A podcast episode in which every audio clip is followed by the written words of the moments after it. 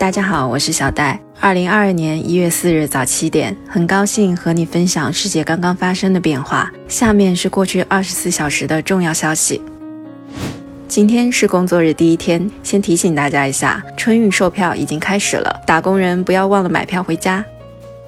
第一条消息是个危机预报。证券日报查证国家新闻出版署游戏审批结果，发现更新时间停留在了七月二十二日，版号审批已暂停了五个月。而从二零二一年七月到现在，国内共有一点四万家游戏相关公司注销关闭。新闻出版署开始限制版号的时候，曾经有一个倒逼精品的说法。现在的问题是，游戏出品已经完全被卡死了。第二条消息，我们关注一下生育率。现在已经有十四个省份在二零二一年统计年鉴中公布了二零二零年出生率数据，其中十个省低于百分之一。最值得关注的是，户籍人口第一大省河南，新出生人口首次跌破了一百万，只有九十二万。这是一九七八年以来的历史新低，比二零一六年下降了百分之三十六。上个世纪八十年代末，河南每年出生人口超过两百万，二十一世纪初维持在一百一十万到一百二十万之间。二孩放开后，二零一六年创下了阶段性高峰，一百四十三万。直到去年，河南参加普通高考的人数还有八十万，现在总出生数量只有九十二万，将来必然对经济和社会结构都产生冲击。第三条消息还是和中国恒大有关。昨天一月三日是港股二零二二年第一个交易日，中国恒大在港交所公告称，九十证短暂停止买卖，有待公司刊发一份载有内幕消息的公告。不知道曲老板这次又找到了什么新业务。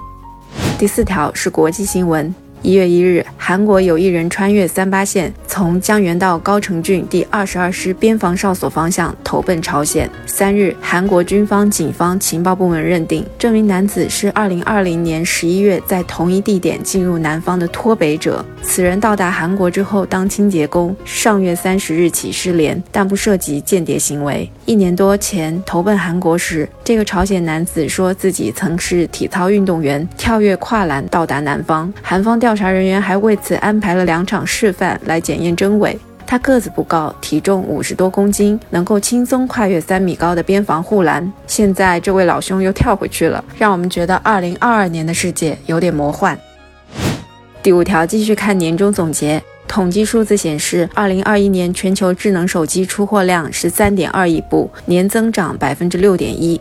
这一数据虽然相比去年有所上升，但是整体涨势依旧不够理想。二零二一年销量前六的品牌依次为三星、苹果、小米、OPPO、vivo 与传音。由于众所周知的原因，华为手机并未上榜。虽然国产品牌占据了全球销量的半壁江山。但是前三的品牌中仅有小米一家。小米在二零二一年上半年甚至超越了苹果，成为了全球第二。但是随着 iPhone 十三系列的上市，小米又被苹果反超。最后一条消息让人有些难过。台媒报道，音乐人袁惟仁，也就是小胖老师，身体状况不佳，被医生判定为无意识状态，已经是个植物人。袁惟仁和八零后、九零后熟知的歌手合作过很多次。为那英、S.H.E、动力火车、齐秦、迪克牛仔、许茹芸、郑秀文、陶晶莹、刘若英等人当过专辑制作人，其中最著名的作品是一九九八年为那英写的《征服》。好的，感谢收听小戴晨读，我也要赶地铁上班了，明早七点再见。